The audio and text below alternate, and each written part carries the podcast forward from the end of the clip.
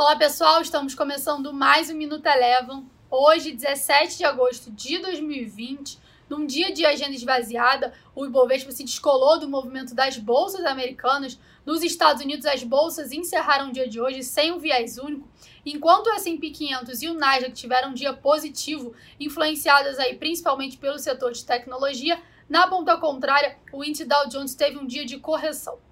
Já que no Brasil, em dia de vencimento de opções sobre ações, os investidores seguiram ao longo da sessão cautelosos, de olho no cenário fiscal e também de olho da, na permanência do ministro da Economia, Paulo Guedes, no governo. Vai lembrar que na semana passada, membros da sua, da sua equipe se desligaram do governo. O Ibovespa, na parte da tarde, acelerou seu movimento de queda e hoje o índice encerrou com queda de 1,73%. Os bancos pesaram negativamente sobre o índice Ibovespa. Passando agora para o dólar, com um cenário de maior aversão ao risco no cenário local, o dólar por aqui teve um dia de valorização frente ao real, se descolando do movimento do dólar visto frente às principais divisas mundiais, e por aqui o dólar encerrou o dia de hoje com alta de 1,3%, cotada a R$ 5,49.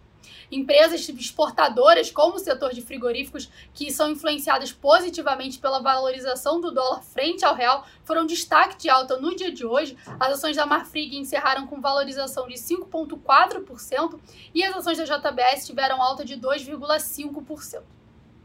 Passando agora para as commodities metálicas, essas também tiveram um dia bem positivo, influenciados aí pelos estímulos econômicos vistos na China e também pela desvalorização do dólar frente às principais divisas mundiais. O minério de ferro encerrou o dia de hoje com alta de 0,55% e o cobre apresentou alta de 1,6%.